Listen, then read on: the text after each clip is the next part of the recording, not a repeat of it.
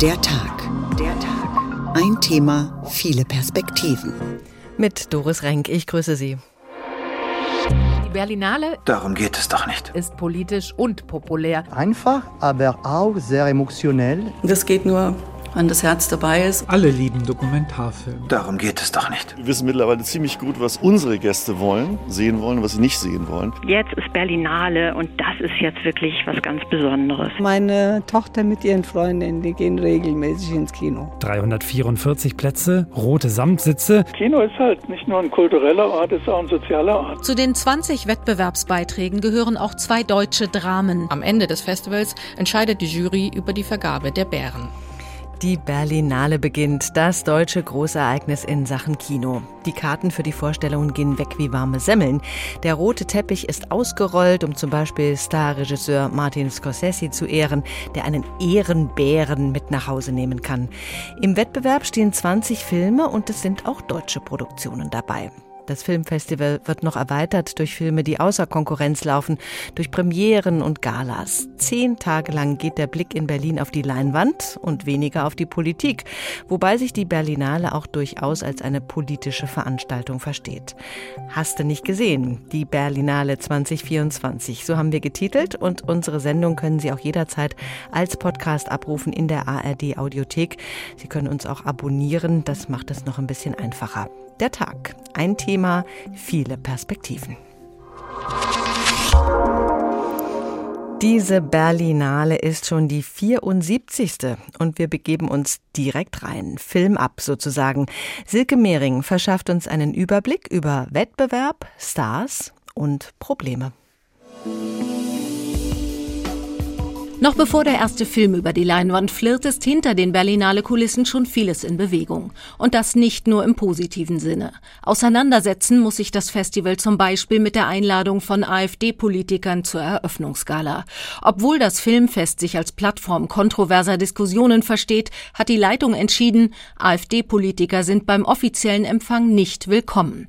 Festivalchefin Mariette Rissenbeek verteidigt die Ausladung gegen Kritik. Ich denke, wir haben klar gemacht, dass wir als ein sehr diverses Festival, was auch mit vielen Mitarbeitenden und Filmschaffenden arbeitet, die quasi bedroht werden von dem Szenario, was die AfD entworfen hat für die Zukunft Deutschlands, dass das der Grund war, weshalb wir uns dann am Ende gegen diese Einladung entschieden haben. Seit Mariette Rissenbeke und Carlo Schatrian 2019 die Berlinale Leitung übernommen haben, kommt keine Ruhe in den Festivalbetrieb.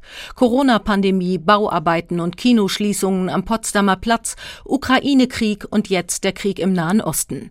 Das politische Filmfestival sieht sich mit Herausforderungen aus verschiedenen Richtungen konfrontiert. Wir haben mit all unseren ModeratorInnen nochmal über Möglichkeiten gesprochen, mit Situationen umzugehen, mhm. wie man auch zur Deeskalierung beitragen kann. Aber am Ende natürlich ist, glaube ich, keine der Kulturveranstaltungen davor gefeit, doch in Visier zu kommen. Aber im Mittelpunkt der zehntägigen Berlinale sollen die Filme aus der ganzen Welt stehen. Was die betrifft, verspricht der künstlerische Leiter der Berlinale, Carlo Schatrian, eine emotionale Achterbahnfahrt mit Dramen, Komödien und Dokus aus den unterschiedlichsten Perspektiven. Als ein Highlight nennt er den iranischen Film My Favorite Cake. My Favorite Cake ist ein sehr einfach, aber auch sehr emotionell Film über eine alte Frau, die in äh, ihr Haus Lust hat, um äh, einfach Dinge zu machen mit einem Mann. Und das ist nicht einfach in Iran. Die Begleitumstände des iranischen Wettbewerbsbeitrags haben schon im Vorfeld zu Protesten geführt. Das iranische Regime hat den Filmemachern die Ausreise verboten. Neben den politischen Ansprüchen soll aber auch der Glamour-Faktor nicht zu kurz kommen. Die Berlinale erwartet zum Beispiel Hollywood-Stars wie Regisseur Martin Scorsese, die Schauspieler Adam Sandler, Killian Murphy und Kristen Stewart, aber auch französische Stars. Also ganz toll finde ich, dass wir Isabelle Huppert jetzt endlich vor Ort haben. Mhm. Wir haben ihr schon in 2022 einen, Gold, einen Ehrenbären gegeben. Da konnte sie wegen Covid nicht kommen. Und in diesem Jahr wird sie in zwei Filmen vertreten sein. Und ich bewundere bewundere sie schon seit äh, ihren ersten Filmen, die sie in Frankreich gemacht hat. Und ich freue mich sehr, dass wir dann eine persönliche Begegnung haben werden. Im Berlinale Wettbewerb sind auch zwei deutsche Dramen vertreten. Andreas Dresens Film In Liebe, Eure Hilde über eine Widerstandskämpferin im Nationalsozialismus sowie der Film Sterben von Matthias Glasner mit Lars Eidinger und Corinna Harfuch in den Hauptrollen. Die Ära Rissenbeek und Chatrian geht nach dieser Berlinale zu Ende. Dann übergeben die beiden die Leitung an die amerikanische Festivaldirektorin Trisha Tuttle. Berlin im Zeichen des Kinos. Die Berlinale ist mal wieder ein perfektes Abbild der gegenwärtig doch schwierigen Situation in Deutschland und der Welt. Die AfD ausgeladen, die Iran-Problematik und der Gaza-Krieg präsent. Möglicherweise wird der ukrainische Präsident Zelensky wieder eine seiner Videobotschaften platzieren. Und dazwischen gibt's natürlich auch die Stars und den Glamour und einfach gute Unterhaltung auf der Leinwand. Tamara Marschalkowski ist für uns in Berlin. Tamara Mara, welche politischen Themen werden in den Filmen denn aufgegriffen in diesem Jahr? Was ist da angekündigt? Ja, es gibt auch dieses Jahr wieder einen Film zum Ukraine-Krieg. Das ist ein Dokumentarfilm, der das Leben in der Ukraine seit Beginn des Kriegs zeigt. Und da kommt Präsident Zelensky auch zu Wort. Die Musik ist von Sängerin Patti Smith. Ja, aber auch die Lage im Nahost spielt natürlich eine Rolle. Ein Film über die Gesellschaft in Israel von einem israelischen Regisseur wird gezeigt, um jetzt nur mal zwei große politische Themen anzusprechen. Mhm. Im Kleinen sind natürlich auch wieder viel mehr Filme politisch und selbst den Eröffnungsfilm, den kann man mit einem sehr aktuellen Blick auch betrachten. Aber da kann ich jetzt natürlich auch nicht so viel spoilern. Ja, dieser Eröffnungsfilm, der eröffnet eben die Berlinale. Er heißt Small Things Like These äh, vom belgischen Regisseur Tim Milans. Das ist ja kein Unbekannter in der Branche. Was ist das für ein Film, Small Things Like These? Was weiß man da schon? Ja, das scheint eher ein bisschen bedrückend äh, zu sein. Es geht um einen Familienvater im Irland der 80er Jahre. Und der wird gespielt vom Oppenheimer Schauspieler Killian Murphy. Ja, und dieser Familienvater, der versucht als Kohlehändler seine sechsköpfige Familie durchzubringen. Und bei der Arbeit in einem sogenannten Magdalenenheim macht er dann auch eine düstere Entdeckung. Und äh, nur so zur Info, das waren früher Heime von der Kirche ähm, für Mädchen, die zum Beispiel ungewollt schwanger wurden. Und davon wird er dann ganz heftig getriggert und wird immer weiter und immer stärker auch mit seiner Vergangenheit konfrontiert. Das wirkt jetzt vielleicht auch bedrückend, aber es macht auch sehr neugierig. Dann schauen wir doch mal auf die Filme im Wettbewerb. Welche Highlights gibt es da? Ja, dieses Jahr gehen 20 Filme ins Rennen im Wettbewerb um den Goldenen Bären. Zwei davon sind Projekte deutscher Regisseure. Die interessieren uns dann natürlich besonders. Da ist einerseits Andreas Dresens Film mit dem Titel In Liebe eure Hilde. Darin spielt die Schauspielerin Liv Lisa Fries die kennt man unter anderem aus der Serie Babylon Berlin, eine Widerstandskämpferin aus dem Zweiten Weltkrieg. Ja, und der andere deutsche Film im Wettbewerb ist auch ein Drama, und zwar von Matthias Glasner mit dem Titel Sterben. Da spielt Lars Eidinger neben Corinna Harfuch und Ronald Zerfeld. Ja, und wie der Name verrät, geht es in dem Film um den Tod. Und ähm, der geht ganze drei Stunden und liest sich auch total spannend in der Ankündigung. Der Wettbewerb auf der Berlinale ist ja eigentlich nur ein kleiner Teil. Es werden insgesamt rund 300 Filme gezeigt in diesen zehn Tagen Berlinale. Wie sind denn die Nebenreihen so bestückt? Außer Konkurrenz laufen die beiden Filme Treasure und Love Lies Bleeding. Treasure ist ein Film auch von einer deutschen Regisseurin, von Julia von Heinz. Und es ist ihr erster großer internationaler Film. Dafür konnte sie dann aber auch schon Lina Dunham, die kennt man vielleicht aus der Serie Girls, und Stephen Fry gewinnen. Und es geht in dem Film um eine Musikjournalistin, die mit ihrem Vater, der den Holocaust überlebt hat, die will gemeinsam mit ihm durch dessen Heimatland Polen reisen, obwohl er da eigentlich nie wieder einen Fuß reinsetzen wollte. Und der andere Film, Love Lies Bleeding von Rose Glass, darin spielt äh, Kristen Stewart. Die war ja auch schon letztes Jahr hier auf der Berlinale, allerdings in einer anderen Rolle, und zwar als Jurypräsidentin. Und ähm, ist dieses Jahr auch wieder als Schauspielerin hier. Und ja, in dem Film verliebt sich äh, eine Frau in eine Bodybuilderin. Also es ist ein lesbisches Liebesdrama und es geht auch sehr viel um Gewalt. Und die hessischen Produktionen, wie sieht's da aus? Ja, die hessische Filmförderung ist dieses Jahr mit ganzen vier Filmen vertreten. Zwei davon sind besonders spannend. Einmal ein prominent besetzter Horrorfilm, der nennt sich Kuku. Und mit dabei ist Hunter Schafer. Man kennt sie vielleicht aus der Serie Euphoria. Der Film wurde unter anderem in Abergen gedreht. Und dann gibt es aber auch noch einen Dokumentarfilm, der nennt sich Ihre ergebenste Fräulein. Und der befasst sich mit äh, der Pädagogin und Botanikerin Katharina Helena Dörrin. Und die lebt im 18. Jahrhundert in Oranien-Nassau. Ja, und die Filmemacherin Eva Heldmann geht darin der Frage nach, was die Identität ihrer Heimatstadt Dillenburg heute noch so ausmacht. Also ganz unterschiedliche Filme. Auch mhm. die Berlinale muss sparen und hat deshalb ganze Reihen gestrichen. Was kostet eigentlich so eine Berlinale? Ja, das kann man leider jetzt noch gar nicht so richtig sagen. Äh, die genauen Zahlen folgen dann im Frühjahr nächstes Jahr. Gerechnet wird dieses Jahr mit Kosten von circa 33 Millionen Euro. Der Bund und das Land übernehmen auch den Großteil der Finanzierung. Unter Vorbehalt hat die Kulturstaatsministerin Claudia Roth einen Zuschuss von 12,6 Millionen Euro versprochen.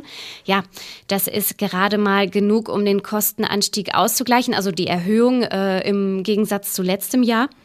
Und die anderen zwei Drittel der Kosten muss die Berlinale eben selber tragen durch Sponsoring, Merchandise und Kartenverkauf.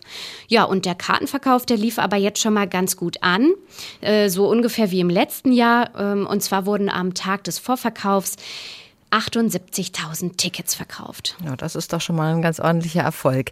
Wohin geht die Reise für die Berlinale? Carlo Chatrion und Mariette Rissenbeek leiten die Berlinale diesmal zum letzten Mal. Die Nachfolgerin ist bereits bestimmt. Die amerikanische Festspielleiterin Trisha Tuttle wird übernehmen. Was ist von ihr zu erwarten? Ja, die Nachfolgerin, ähm, die übernimmt die Leitung ab April und die bringt ganz schön viel Erfahrung mit. 25 Jahre ist sie schon im Film- und Festivalgeschäft drin und hat auch für fünf Jahre das London Film Festival geleitet und unter anderem auch noch ein schwul-lesbisches Festival. Das entspricht ja auch schon mal diesem diversen und offenen Anspruch der Berlinale. Ja, und ihr steht einiges bevor. Also eigentlich muss demnächst hier mal der Standort gewechselt werden, weil der Potsdamer Platz, der ist kein unbedingt glamouröser Ort mehr.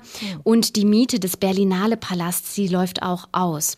Dazu kommt noch, dass eben die Zahl der Kinos abnimmt und äh, gleichzeitig braucht die Berlinale aber neue Spielstätten und ein neues Zentrum. Es gibt also viel Arbeit.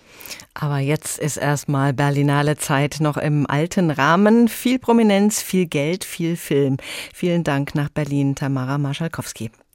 Gleich werden wir über den deutschen Film Nachwuchs sprechen und wenn wir über deutsche Produktionen reden, dann kommt schnell Babelsberg ins Spiel. Die Filmstudios dort sind allerdings auch für internationale Produktionen bekannt und leiden entsprechend auch unter den Auswirkungen des Streiks in Hollywood im letzten Jahr. Babelsberg, das ist das größte Filmstudio Europas, 1912 gegründet. Dieses Studio hat schon manches durchgemacht, jetzt ist aber die Zukunft so ungewiss wie lange nicht. Christoph Richter hat im letzten Jahr, als die Streiks der Drehbuchautoren in Amerika auf ihrem Höhepunkt waren, genauer hingeschaut nach Potsdam-Babelsberg. Heilige Erde, so nennt Oscar-Preisträger Volker Schlöndorff das Studio Babelsberg. Der heute 84-jährige Filmemacher war zudem zwischen 1992 und 1997 Geschäftsführer des Studio Babelsberg und hat es damals nach der Wiedervereinigung vor einer Zerschlagung bewahrt. Ein Ort, der ihn bis heute emotional bewegt. Ist der Genius Loki, an dem in den 20er, 30er Jahren die tollsten Filme, nicht nur deutsche, sondern weltweit tollsten Filme entstanden sind. Äh, Fritz Lang, Metropolis, Murnau und so weiter. Also alles das, was für mich das Vorbild war, als ich mal angefangen habe, Filme zu machen. Doch die Tage für das Studio Babelsberg könnten jetzt, nach 1992, abermals gezählt sein. Seit nun schon acht Monaten fänden keine großen Filmproduktionen mehr statt. So einen Stillstand habe es in der Geschichte des Studios noch nie gegeben, sagt Schlöndorff. Anfang September wurde daher ein Teil der Belegschaft vorerst bis März 2024 in Kurzarbeit geschickt.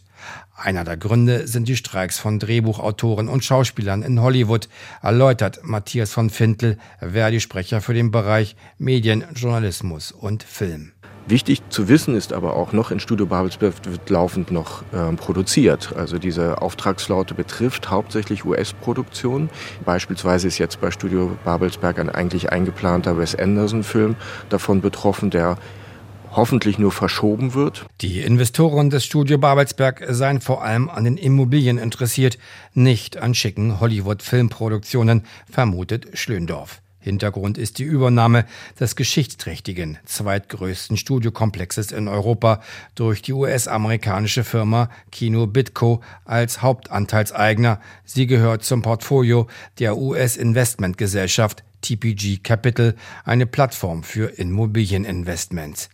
Mitte August wurde in Brandenburg an der Havel ein sogenannter Beherrschungs- und Gewinnabführungsvertrag ins Handelsregister eingetragen. Unabhängige unternehmerische Entscheidungen könne das Studio Babelsberg daher nicht mehr treffen, erläutert Volker Schlöndorf. Damit sei möglicherweise das Ende eines Filmmythos des ältesten Großatelier-Filmstudios der Welt eingeläutet. Auf Nachfrage beim Studio Babelsberg erhält man nur vorgefertigte Statements. Fragen werden nicht beantwortet. Stattdessen heißt es bei Co-CEO Andy Weltman in einer Mail. Wir halten an unserem Engagement für die Mitarbeiter von Studio Babelsberg, das Unternehmen und seine Zukunft als einer der führenden Standorte für die Produktion von Inhalten fest. Kürzlich hat Bundeskanzler Olaf Scholz in seiner Funktion als Wahlkreisabgeordneter bei einem Vorortbesuch dem Studio Babelsberg Unterstützung zugesagt. Man müsse, so Scholz, sich Gedanken über die Filmförderstrukturen machen, um den Standort zu erhalten. Konkreter wurde der Bundeskanzler nicht. Es gehe dabei nach Angaben von Brancheninsidern möglicherweise um steuerliche Anreize, um Produktionen nach Babelsberg zu locken. Es gebe aber noch einen Hoffnungsschimmer, die Investoren, meint Schlöndorf, hätten sich möglicherweise verzockt, denn die Fläche des Studio Babelsberg ist, nach Angaben des Landes, im aktuellen und künftigen Bebauungsplan der Stadt Potsdam als Sondergebiet für Film- und Fernsehproduktionen ausgewiesen. Ein Teil steht unter Denkmalschutz, weshalb gar keine Umwidmung, damit auch keine Immobiliengeschäfte möglich sind. Quo Vadis Babelsberg? Die Zukunft von Deutschlands berühmtem Filmstandort ist ungewiss. Jenny Zülka ist die Frau, die alles versucht, um den deutschen Nachwuchsfilm nach vorne zu bringen. Das ist ihr Bereich bei den internationalen Filmfestspielen in Berlin. Frau Zülka, wir haben gerade von der schwierigen Situation für den Filmstandort Babelsberg gehört. Welche Auswirkungen sehen Sie da für den deutschen Film? Ja, das wurde ja glücklicherweise jetzt auch in der Novellierung des Filmförderungsgesetzes hoffentlich besser gemacht. Ähm, es ist natürlich ein Problem, wenn in Deutschland keine Filme produziert werden. Und das ist für Babelsberg natürlich eine totale Katastrophe, mhm. weil halt irgendwie das Geld nicht da ist. Also insofern wäre ich auf jeden Fall dafür, dass alle Anstrengungen unternommen werden, damit hier wieder mehr Filme produziert werden und dass so ein tolles Studio wie Babelsberg auch wirklich ausgelastet ist. Da geht es ja schließlich auch um den Nachwuchs, um den Sie sich hm, vornehmlich kümmern. Wie präsentiert sich denn der Nachwuchs in diesem Jahr auf der Berlinale? Wie sieht es da aus? Also ich bin begeistert, tatsächlich. Wir haben ja in diesem Jahr mehr Filme als letztes Jahr, mehr Nachwuchsfilme, also neun Langfilme, die alle erste oder zweite oder Abschlussfilme sind. Die sind wahnsinnig unterschiedlich und versatil, sowohl in der Sprache als auch im Inhalt wirklich komplett eine riesige Bandbreite. Also insofern bin ich ganz zufrieden und begeistert. Hätte gern noch mehr gezeigt, ähm, arbeite dran, das im nächsten Jahr noch mal, noch mal stärker zu machen, mein Engagement da und noch mal mehr für den Nachwuchs zu machen. Aber was wir jetzt haben, also von Dokumentarfilmen über fast ein Musical bis hin zu äh, irren Genrefilmen, ist wirklich alles sehr unterschiedlich. Und das, ja, das, das war aber in den letzten Jahren auch schon so. Aber so wirklich den Fokus auf den Nachwuchs hat die Berlinale ja nicht unbedingt. Wie sieht es denn da aus mit der Zusammenarbeit mit dem Nachwuchsfestival Max-Ophüls-Preis in Saarbrücken? Was heißt Zusammenarbeit? Also es gibt ja ein paar Festivals, ähm, die auch Nachwuchs zeigen. Wir arbeiten natürlich insofern zusammen, als dass ich mich über jeden Film freue, der dann da laufen kann. Ich denke schon, dass wir ein Augenmerk auf den Nachwuchs haben. Wir bieten ja, abgesehen davon, dass die Filme halt im internationalen A-Festival hier laufen und eben auch von internationalen Programmern gesehen werden. Und darum kümmere ich mich zum Beispiel auch, indem ich Treffen habe äh, mit internationalen Programmern und Programmerinnen, mit, dem, mit den Nachwuchsteams und es gibt einen Preis oder mehrere Preise nur für den Nachwuchs und es gibt halt Gespräche und Workshops und so. Also wir geben uns da schon sehr viel Mühe. Aber natürlich freue ich mich, wenn auch alle anderen Festivals, die in Deutschland jetzt deutschen Nachwuchs zeigen, da genauso mitarbeiten. Das, die Berlinale ist natürlich kein Nachwuchsfestival wie Mark Uffel zum Beispiel. Aber ich gebe auf jeden Fall mir extrem viel Mühe, dass wir da weiterhin großes Engagement aufrechthalten können. Mhm. Die Reihe Perspektive Deutsches Kino, die Sie ja im vergangenen Jahr zum ersten Mal geleitet haben, fällt in diesem Jahr dem Sparzwang zum Opfer. Was bedeutet dieser Wegfall konkret für den deutschen Film? Also mich hat das natürlich extrem geärgert und furchtbar traurig gemacht und ich finde es wirklich, wirklich beknackt es ist einerseits äh, wahnsinnig traurig, weil halt dieser Ort, wo man hingehen kann und man weiß, das ist eine Sektion, die hat eine kuratorische Handschrift und da ist dann der deutsche Nachwuchsfilm zu sehen, nicht mehr da ist. Auf der anderen Seite ist es natürlich auch eine große Chance, weil die deutschen Nachwuchsfilme, die jetzt laufen, die müssen sich mit internationalen Filmen messen und die werden auch international wahrgenommen. Also das ist nicht mehr das deutsche Ghetto sozusagen, da äh, gehen sowieso die Leute hin, die sich für die deutsche Branche interessieren und das sind ja international, waren das ja nie so besonders viele. Aber ähm, jetzt sind die Filme halt wirklich auf der internationalen Fläche. Also die sind jetzt wirklich in den Sektionen, die international geguckt werden. Und, und das ist natürlich dann wieder eine ganz, ganz große Chance. Also ich glaube, man muss das beides machen. Ich finde eigentlich super wichtig, dass die deutschen Filme nicht nur von Deutschen geguckt werden, weil warum? Also was soll das für ein Grund sein? Also gute Geschichten, gute Filme haben ja globale Erzählungen, die einfach überall funktionieren. Und deswegen gibt es eigentlich keinen Grund, dass man den auch international wahrnimmt. Und das geht natürlich von der internationalen Sektion aus besser. Wenn Sie das so sagen, ja, die Geschichte muss halt stimmen im Film, dann genau. guckt das eigentlich jeder auf der Welt. Worin genau. unterscheidet sich denn der deutsche Film von anderen Produktionen? Der unterscheidet sich nicht, außer okay. dass wir halt als, dass wir als KonsumentInnen, und das finde ich auch immer sehr eine interessante äh, Geschichte eigentlich, wir KonsumentInnen gucken den deutschen Film anders, weil wir einen anderen Zugang dazu haben. Ne? Also Sie und ich, die vielleicht mit der Sprache aufgewachsen sind, können da ganz andere Nuancen oder meinen, ganz andere Nuancen wahrzunehmen, achten auf ganz andere Dinge, auf ein ganz anderes Level von Authentizität zum Beispiel. Das ist oft so bei deutschen RezipientInnen. Ähm, während wir bei internationalen Filmen aus Ländern, die wir gar nicht so gut kennen, wo wir die Sprache noch nicht mal kennen, gar nicht genau sagen können, ob das jetzt so stimmt und denken, ja, wird schon stimmen. So, mhm. Also wir gucken es anders, aber die Filme selber unterscheiden sich nicht. Also natürlich hat ein Nachwuchsregisseur oder Regisseurin nicht die gleiche Erfahrung, darum ist er oder sie ja Nachwuchs wie jemand, der das schon lange macht, was nicht heißen muss, dass da nicht ein tierisches Talent dahinter steht und das ein fantastischer Film wird. Also eigentlich gibt es keine Unterschiede, abgesehen davon, dass in den Produktionen natürlich in jedem Land Unterschiede sind, in der Finanzierung und wie viele Schulen gibt es da und so. Und es gibt Länder, in denen gibt es keine einzige Filmschule und wir haben immerhin hier irgendwie fünf, sechs so. Ne? Also mhm. Das ist ein Unterschied. Wenn ein Film auf der Berlinale einen Bären bekommt, welche Bedeutung hat so eine Auszeichnung für die Vermarktung der jeweiligen Filme? Das ist schon eine riesige Plattform, wo man den Film hier sehen und zeigen kann. Und das hat natürlich eine Strahlkraft und darüber wird berichtet. Und gerade wenn das so äh, außergewöhnliche Sachen sind, wie damals Systemsprenger, der ja tatsächlich auch ein Debütspielfilm war und so, und mhm. dann wird natürlich darüber ganz viel berichtet. Das heißt, es macht es dem Film leicht und er kriegt einen, hat einen Verleih dann und einen internationalen Distribution und kann halt auch rumgehen. Also das ist eigentlich, eigentlich ist es natürlich sowieso fantastisch, dass bei so einem Festival wie hier, wie auf der Berlinale, so viele Fans, Leute mit Filmleidenschaft zusammenkommen und auch bereit sind, diese ganzen Filme zu gucken. Das hat einen wahnsinnigen Mehrwert dann, ne? also weil die eben auch alle weitererzählen und es kommt ja ein internationales Publikum zusammen. Da gibt es keine negative Seite von der ganzen hm. Geschichte. Was würden Sie sich wünschen für den Filmnachwuchs? Oh Gott, ich persönlich würde ihn auf der Berlinale gerne noch deutlicher ähm, und noch sichtbarer machen. Wie gesagt, ich arbeite dran. Mhm. Nicht nur ich, sondern wir, also wir arbeiten dran. Ich würde mir wünschen, das habe ich ja auch schon gesagt, dass, dass wir auch als ZuschauerInnen noch mehr den deutschen Nachwuchs angucken. Also dass wir selber noch, also es gibt vertane Chancen, finde ich immer, dass nicht viel mehr Schulklassen zum Beispiel in deutsche Nachwuchsfilme von jungen Leuten gehen. So, ne? Also dass mhm. auf beiden Seiten, also auf der Leinwand, die Leute, die das machen und die Leute, die es gucken, irgendwie aus der gleichen Gruppe kommen. So. Es gibt ja junge junge RegisseurInnen, die sind ein paar Jahre älter als irgendwelche SchülerInnen und die könnten sich, finde ich, hervorragend treffen auf so einer Basis. Ansonsten, ja, ich wünsche, ähm, ich wünsche den, den Filmschaffenden mehr Selbstvertrauen. Also viele haben das schon, manche aber auch nicht. Ähm, kommt immer drauf an. Und ich wünsche denen bessere Förderstrukturen. Dass es einfacher ist, das Geld zusammenzukriegen, inwiefern ein Sender drin sein muss oder nicht besser geregelt wird und so weiter. Danke, Jenny Zülker, Filmkritikerin, Kuratorin, zuständig für deutsche Nachwuchsfilme bei den Internationalen Filmfestspielen in Berlin. Hast du nicht gesehen? Die Berlinale 2024. Der Tag. Ein Thema, viele Perspektiven.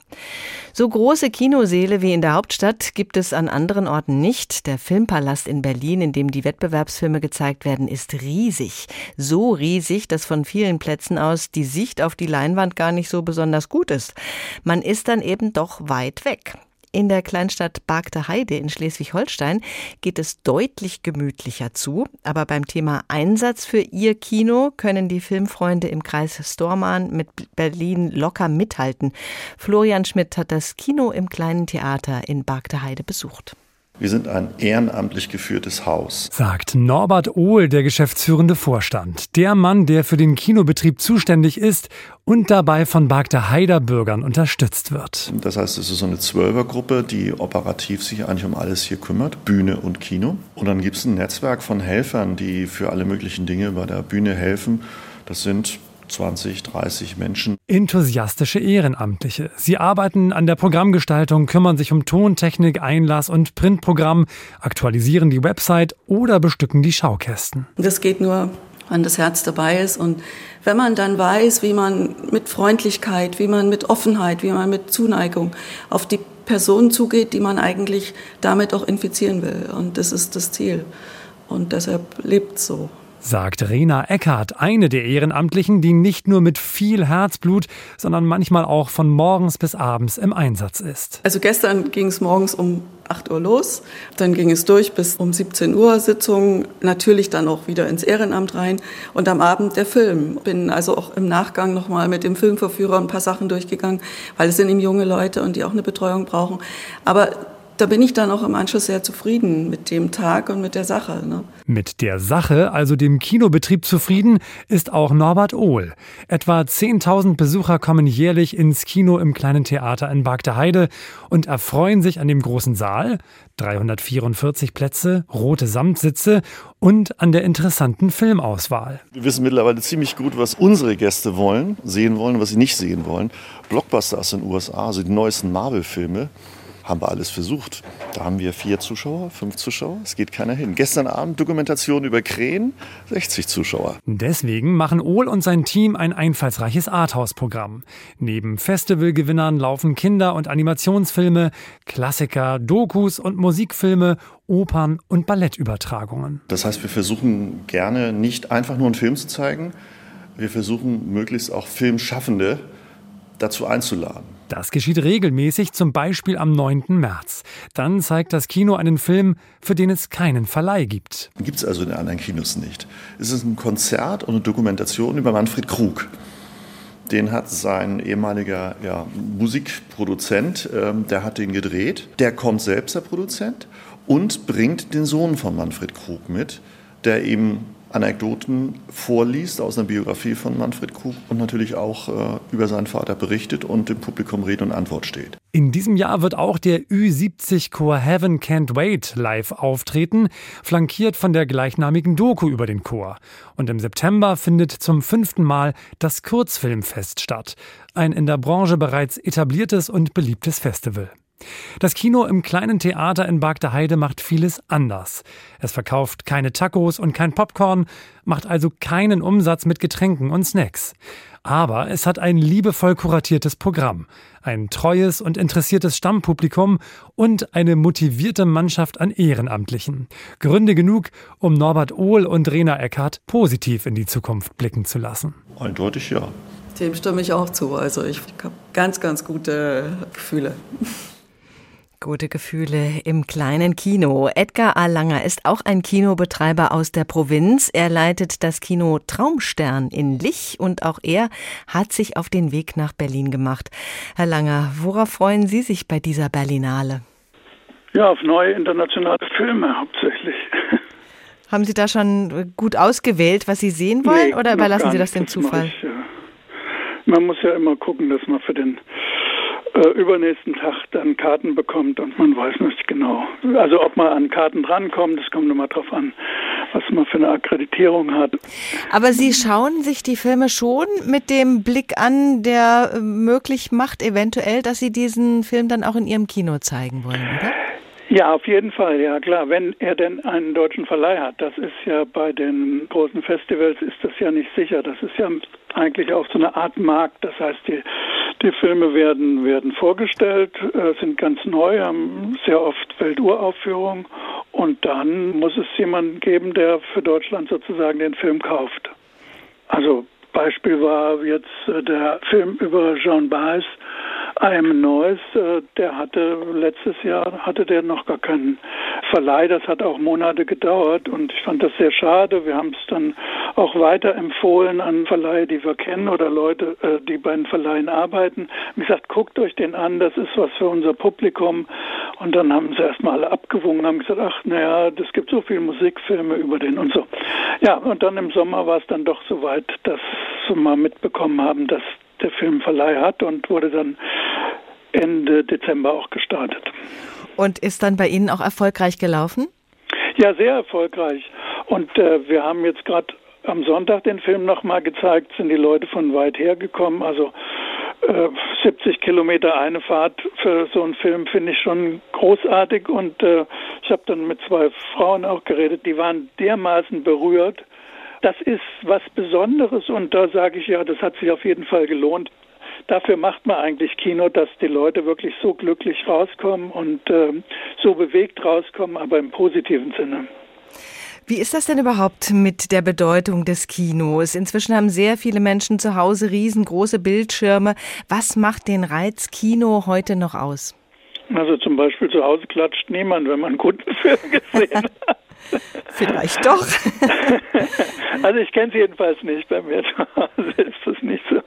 Ähm, ja, was macht das aus? Es ist halt dieses Gemeinschaftserlebnis. Und gerade nach den schwierigen äh, letzten Jahren durch Pandemie äh, und ganz viel Streitereien unter Menschen kriegt man jetzt auf einmal mit, ah, es gibt noch andere Menschen, ah, die gehen auch ins Kino. Und äh, dieses Gemeinschaftserlebnis also Kino ist halt ein sozialer Ort, ist nicht nur ein kultureller Ort, ist auch ein sozialer Ort. Man trifft auf einmal wieder auf Leute, die man vielleicht auch jahrelang nicht gesehen hat. Und ähm, das hat einen besonderen Reiz und wir haben jetzt auch gerade etliche Schulvorstellungen gemacht. Demnächst gibt es ja auch die hessischen Schulkinowochen. Den ersten, zweiten Klassen, denen fehlt komplett eine, eine gemeinschaftliche Kinoerfahrung. Es ist unfassbar. Das hätte ich vor, vor fünf oder zehn Jahren nie gedacht. Wenn man gefragt hätte, wie viele waren denn von euch schon mal im Kino, also ob jetzt im Traumstern oder in einem anderen Kino, da waren, da waren fast alle Hände oben. Und wenn man jetzt auf die Hälfte kommt, dann ist das viel. Das heißt, den ist was entgangen, ja. Hm, das muss jetzt nachgeholt werden. Ja, wohin, ich hoffe, dass. Wohin geht denn der Trend hin zu Filmen, die von den Krisen der Welt ablenken, also eher leichte Kost, oder sind es Filme, die eben diese Krisen behandeln und neue Zugänge ermöglichen? Wir machen äh, ein Programmkino, nennt man das früher, jetzt heißt es ja eher Filmkunsttheater. Äh, wenn man sich so einen Film anguckt wie Perfect Days von Wim Wenders, mhm. da geht es um einen Kloputzer in Tokio. Er ist völlig unspektakulär, der Film. Es geht eigentlich um die Vereinsamung von Menschen. Aber es ist, ja, man ist berührt und man denkt über das eigene Leben nach. Und ich meine, was, was soll Besseres passieren? Kino ist wichtig. Vielen Dank, Edgar A. Langer vom Kino Traumstern in Lich. Der Tag, ein Thema, viele Perspektiven. Heute mit dem Blick auf das Filmfestival in Berlin. Hast du nicht gesehen? Berlinale 2024. Über die Vergabe des Goldenen Bären an den besten Film und sieben weitere silberne Bären entscheidet eine international besetzte Jury. Da sitzen sieben Filmexperten zusammen. Die Präsidentin dieser Truppe ist die Schauspielerin, Regisseurin, Produzentin und New York Times Bestseller-Autorin Lupita Nyong'o, die selbst keinen Bären, aber einen Oscar zu Hause stehen hat. Den hat sie 2014 bekommen als beste Nebendarstellerin in 12 Years a Slave von Steve McQueen. Peter Bettys weiß auch, was ihr Name bedeutet. Wer seinem Kind solch einen Namen gibt, geht sicher davon aus, dass es mal zu Großem bestimmt ist. It's the diminutive of the name Guadalupe. Lupita heißt übersetzt so viel wie Fluss des Wolfes und der Nachname, ihre Vorfahren kommen aus Kenia, steht für jemanden, der sich als magische Python sieht, die sich in einen Regenbogen verwandeln kann. Ordentlich viel Bedeutung. Lupita Nyong'o kam am 1. März 1983 in Mexiko-Stadt zur Welt. Als sie ein Jahr alt war, kehrten ihre Eltern mit ihr nach Kenia zurück. Zum ersten Mal als Schauspielerin trat sie mit 14 auf. In Kenya, my big break was playing Juliet at the Repertory Theatre when I was 14. Im Theaterstück Romeo und Julia. Davor, das erzählt sie in Interviews immer ganz gern, war sie ein ganz normales Kind auf dem Dorf. Before that, I had been a village girl in, the, in a, a school show. Aber auch dort zog es sie schon regelmäßig zu Schultheateraufführungen. Sie erinnert sich noch an den ersten Satz, den sie sprechen durfte. I remember my first lines on stage were coming down the street there. Komm die Straße runter, Bär. Sie weiß aber auch noch sehr genau, was damals geschah, als sie auf die Bühne durfte. So. Sie fühlte sich unglaublich lebendig und glücklich. Mit der Karriere als Schauspielerin wäre es dann beinahe nichts geworden, denn sie wusste nicht so recht, ob die Schauspielerei wirklich ihr Leben wäre. Aber dann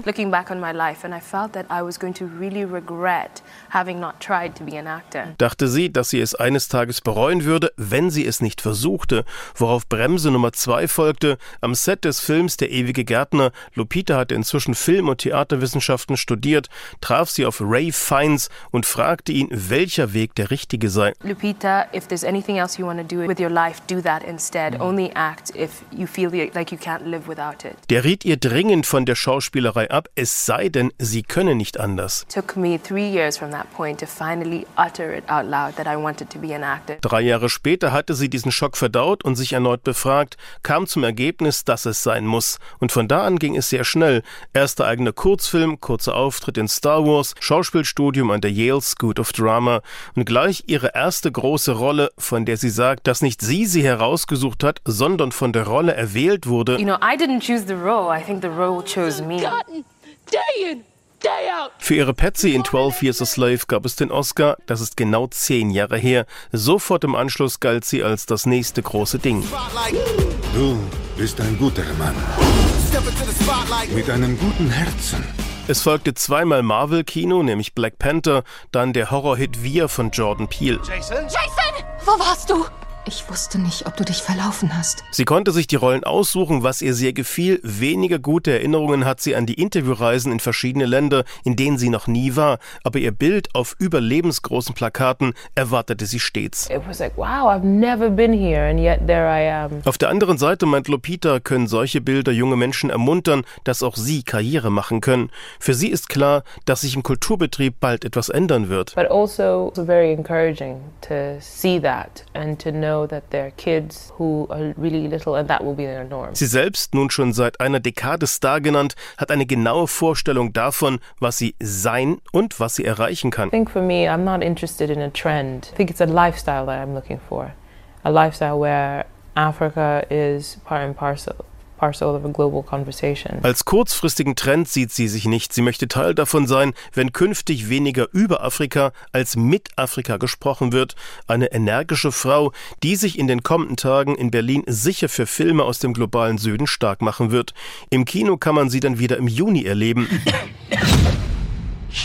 Im dritten Teil der Horrorsage A Quiet Place darf sie nichts sagen, muss vor geräuscheempfindlichen außerirdischen Monstern flüchten, aber wer weiß, vielleicht sagt sie denen auch den Kampf an, würde zu ihr passen. Lupita Nyong'o, die Jurypräsidentin der Berlinale in diesem Jahr. Die anderen Juroren kommen aus den USA, China, Spanien, Italien, Deutschland und der Ukraine. Drei Frauen, drei Männer und die siebte im Bunde ist eben Lupita Nyong'o aus Kenia. Wir haben es gehört, auch Dokumentarfilme sind zu sehen auf der Berlinale. Das ist ein durchaus beliebtes Genre, aber es ist offenbar nicht so leicht davon zu leben. Der Filmemacher Andreas Feils hat schon mehrere Spielfilme und mehrere Dokumentarfilme gemacht. Sein letzter Dokumentarfilm über Josef Beuys wurde 2017 im Wettbewerb der Berlinale gezeigt und war dann auch im Kino zu sehen. Aktuell arbeitet Andres Feil an einem Film über Leni Riefenstahl. Herr Feil, wie schwer ist es denn, mit einem Dokumentarfilm in die Kinos zu kommen? Also sehr viele Dokumentarfilme wollen ihre Filme reinbringen und von daher ist es gar nicht die Frage, ob sie es schaffen. Also es laufen ja sehr viele Dokumentarfilme im Kino, sondern wann sie es schaffen, zu welchen Uhrzeiten. Das heißt, mhm. äh, dass es oft Slots sind, die dann äh, Sonntagvormittag um elf und um eins äh, dann vergeben werden für Dokumentarfilme oder mal nachmittags. Und das bedeutet, dass eben viele Filme nicht das Publikum erreichen, was eben wichtig wäre, dass sie es dann tatsächlich erreichen, nämlich viele Menschen und viele begeisterte Menschen, weil wir stellen ja immer wieder fest, auf Festivals, die Menschen wollen, die kommen für Dokumentarfilme und sie gucken sie auf Festivals, die Dokumentarfilme auch sehr gerne und sehr viele Menschen kommen dazu, gucken sich die Filme an, aber eben im Kino ist es schwieriger, da sind es sehr viele Filme und dann eben nicht immer zu den Zeiten, wo Menschen auch tatsächlich ins Kino gehen. Ja, und Ihr Erfolg mit Joseph Beuys zeigt ja, dass das Interesse da ist. Wieso werden diese Slots so vergeben, wie sie vergeben werden? Also es ist zum einen so, dass natürlich äh, gerade in den Arthouse-Kinos immer mehr auch in Anführungsstriche größere Filme laufen, wie Oppenheimer äh, beispielsweise. Das heißt, äh, klassische Arthouse-Filme werden dann eben auch eher mal an den Rand gedrängt und Dokumentarfilme werden wiederum von den klassischen Arthouse-Spielfilmen an den Rand gedrängt. Mhm. Es sind einfach begrenzte Anzahl von Slots und wir haben es ja erlebt, nach der Pandemie ist das Publikum zurückgekommen, aber doch sehr stark dann auf einige wenige Spitzenreiter. Hm. Das heißt, in der Breite ist es so, dass gerade bei Dokumentarfilmen, äh, dass es schwierig ist. Die kämpfen, gleichzeitig sind sie die Orchideen, die es eben unbedingt verdient haben, dann auch gezeigt zu werden. Es sind die Arbeiten, die Werke, die ja unser Weltbild in Frage stellen, die etwas provozieren, etwas hervorrufen, weil sie anders auf die Welt gucken. Und gerade deshalb ist es wichtig, dass der das Kino für den Dokumentarfilm erhalten bleibt. Hm. Die Finanzierung ist immer ein Problem beim Filmemachen. Was sind denn die speziellen Herausforderungen beim Dokumentarfilm? Also äh, generell gilt, äh, es ist ein langer Weg, einen äh, Film zu, äh, zu finanzieren, egal ob Dokumentarfilm oder Spielfilm weil es eben sehr viele Förderinstitutionen sind. Ich glaube, in, in Deutschland gibt es weit über ich habe es jetzt nicht gezählt, ich, grob mal 15. Mhm. Das heißt, zum einen ist es natürlich erstmal vorteilhaft, wenn ich irgendwo abgelehnt werde, gibt es noch eine Alternative. Aber andererseits ist es dann ein Klein plus Klein. Das heißt, bis ich einen Film finanziert habe, muss ich dann mindestens vier Förderungen erstmal anklopfen. Die haben unterschiedliche Zeiten. Dann muss ich erstmal eine kriegen. Dann habe ich die Wahrscheinlichkeit, dass ich die nächste dann auch kriege, ist dann etwas höher. Das heißt, ganz praktisch jetzt bei dem Film, den ich gerade mache, Riefenstahl, haben wir letztendlich über anderthalb Jahre finanziert. Und das sind lange Wege und äh, das bedeutet dann auch immer wieder noch ein zweites Projekt irgendwo mit anzuschieben und die Konzentration woanders hinzulegen. Also idealer wäre auf jeden Fall, und das ist ja von Claudia Roth, äh, der Kulturstaatsministerin, auch angedacht im neuen Entwurf für das Filmförderungsgesetz, das zu fokussieren, also zumindest Förderungen zusammenzulegen, dass ich dann einen Antrag stelle und dann schaffe ich es eben dann möglicherweise auch mit einem kürzeren Anlauf einen Film zu finanzieren. Mhm. Sie haben es ja gerade gesagt, es ist ganz wichtig, Dokumentarfilme auch zu haben, die einem einen anderen Blick auf alles Mögliche, was um uns herum passiert, nochmal äh, eröffnen. Welche Rolle spielt denn da das Internet, das uns ja auch schon überflutet mit Bildern? Also erstmal ist es so, dass jetzt die, die wenn Sie YouTube anschauen oder auch andere Filme, äh, es sind ja meistens kürzere äh, Filme. Er hat fünf Minuten, wenn ich an TikTok denke, sind es äh, ist nicht mal eine Minute. Mhm. Das heißt, der lange Dokumentarfilm kann natürlich auch gestreamt werden. Ja, und das passiert ja auch und das erreicht dann auch ein Publikum. Aber für mich ist und bleibt das Kino, äh, wo eben Menschen zusammenkommen, wo das nicht einer alleine irgendwo zu Hause dann streamt oder mit zwei oder drei Leuten, sondern wo eben dann zehn, hundert Leute zusammenkommen und das ist immer eine Energie im Raum. Ja, das ist eine ganz andere Form, einen Film zu rezipieren.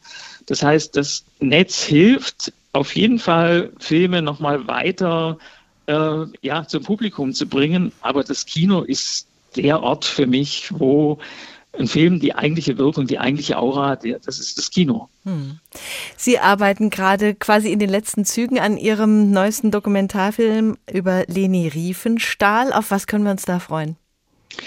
Ja, ich weiß nicht, ob es ein Film ist, der einen jetzt nur freut. Das ist natürlich mit Leni Riefenstahl ein, ein Gang äh, nicht nur in die Geschichte zurück, sondern natürlich hat dieser Film ganz viel mit uns heute zu tun. Ja, in einer Zeit, wo wieder Ressentiments, die einen sind äh, schneller, höher, wichtiger als die anderen, werden ausgeschlossen, werden, gehören nicht dazu. Also diese Aufteilung der Welt in die und wir, mhm. ja, wo das Ressentiment eben dann eine ganz große Rolle spielt, das kann bei Leni Riefenstahl als Filmerin des Dritten Reiches mit Olympia und Triumph des Willens wie bei einem Prototyp, wie unter einem Brennglas eben studiert werden.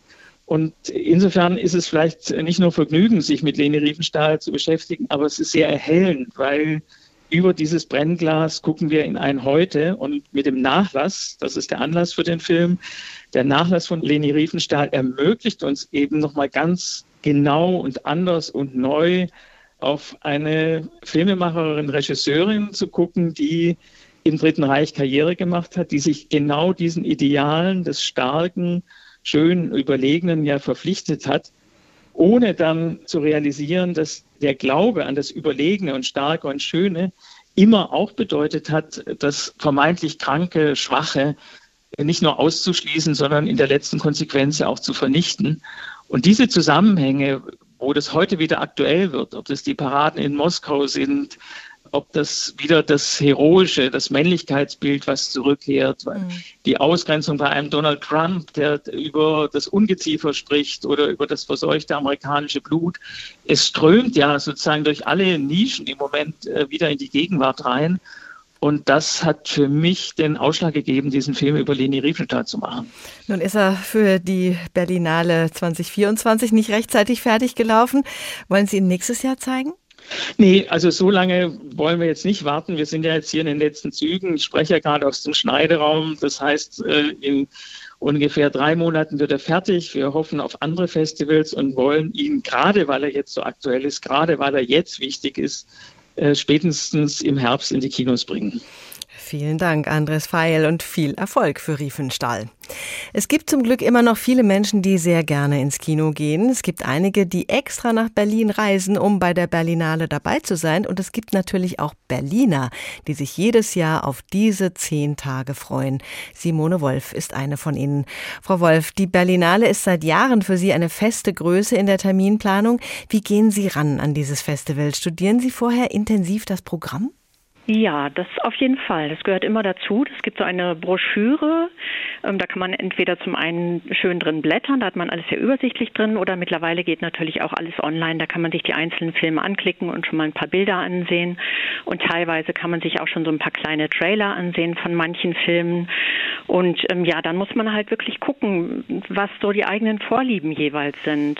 Also manche gehen dann halt so nach ähm, Filmsektion vor, also guckt man sich jetzt äh, gezielt Wettbewerbsfilme Filme an oder guckt man sich was Experimentelleres aus dem Forum an oder also für mich zum Beispiel ist ein, ein äh, Kriterium oft, aus welchem Land kommt was. Also mhm. ich bin zum Beispiel interessiert auch sehr an Filmen, die aus Afrika oder aus dem arabischen Raum kommen, ähm, unter anderem. Und ähm, das hängt auch damit zusammen, dass man diese Filme ansonsten sehr selten in unseren Kinos zu sehen bekommt.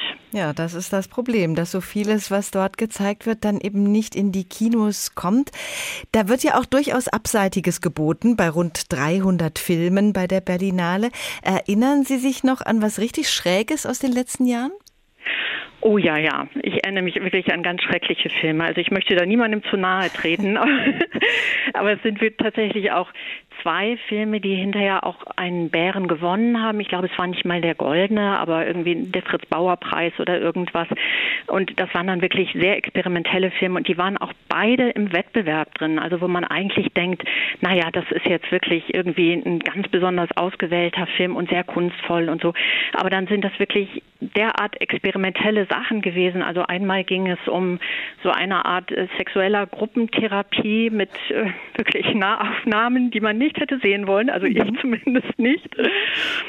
Und ähm, das andere Mal war was, oh, und da bin ich jetzt wirklich schon sehr gewarnt, wenn in, in diesen kleinen Kinofilm-Zusammenfassungen es schon vorab heißt, in langen Einstellungen und meditativen Augenblicken und so, da bin ich jetzt immer sehr vorgewarnt. Mhm. Wenn das klingt dann schon sehr nach Langatmigkeit und das versuche ich zu vermeiden. Wenn man so viele Filme in so kurzer Zeit schaut, kann man da überhaupt dann hinterher noch auseinanderhalten, was man in welchem Film gesehen hat?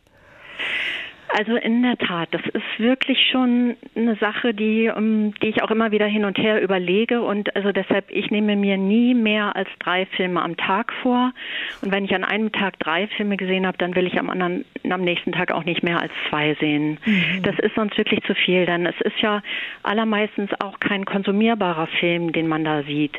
Das ist oft wirklich auch starker Tobak. Das sind Sachen, die gehen einem wirklich so unter die Haut. Also was weiß ich, wenn man einen Film sieht, wo Menschen versuchen, im syrischen Bürgerkrieg in ihrer halb zerbombten Wohnung irgendwie zu überleben.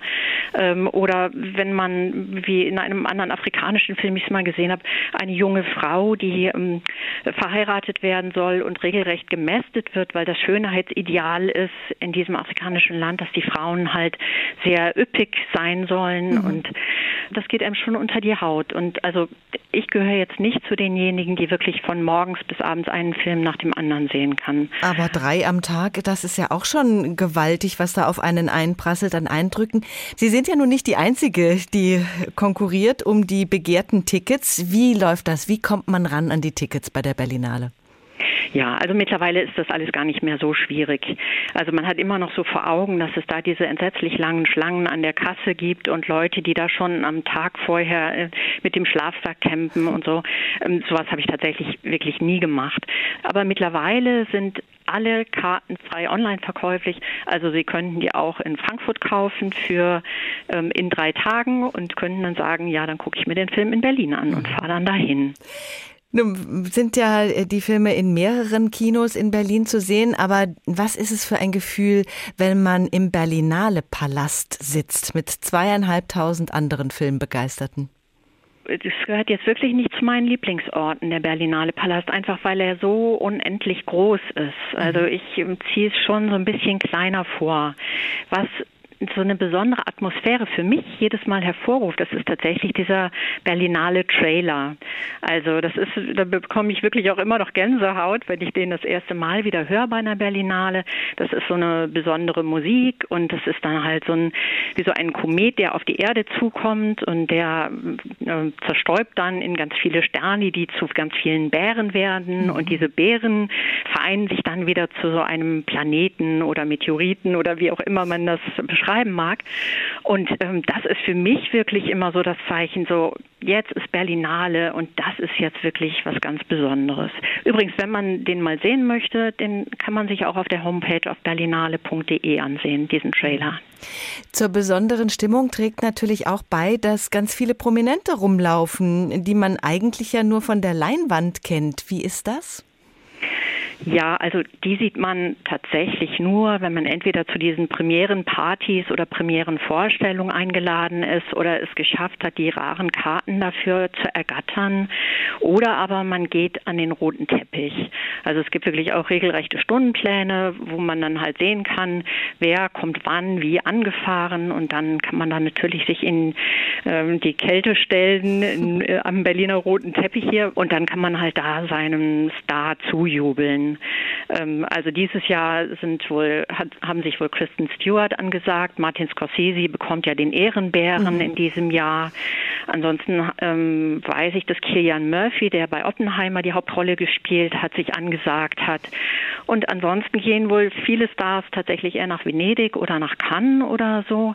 Es kommen wohl Stars, aber jetzt nicht so viele. Und für Sie spielt das auch nicht die Hauptrolle, sondern die Stars sind die Filme. Ich habe tatsächlich noch nie am roten Teppich gestanden. Ich habe wohl mal bei irgendeiner Filmpremiere, da war das allerdings wirklich bei der Uraufführung, habe ich mal Idris Elba gesehen. Und ja, das ist dann schon toll. Aber ehrlich gesagt, was ich noch viel, viel schöner finde, ist, ähm, wenn man keine Wettbewerbsfilme sieht, sondern Filme zum Beispiel aus der Sektion Panorama oder aus dem Forum, da gibt es hinterher meistens im Anschluss dann noch so ein QA. Also da stehen dann Regisseur und Regisseurinnen und Schauspielerinnen und Schauspieler und man kann die dann halt fragen, warum haben sie den Film gemacht? Wie haben sie das und das angelegt? Wie ist das zu verstehen? Und ähm, welche Schwierigkeiten hat es beim Dreh gegeben? Alles Mögliche querbeet. Und das finde ich wirklich immer ganz fabelhaft. Es ist eben eine besondere Atmosphäre auf der Berlinale. Vielen Dank an die begeisterte Kinogängerin Simone Wolf. Der Tag, ein Thema, viele Perspektiven. Heute zum großen deutschen Filmfestival in der Hauptstadt. Hast du nicht gesehen? Berlinale 2024, so haben wir getitelt. Mein Name ist Doris Renk. Guten Tag.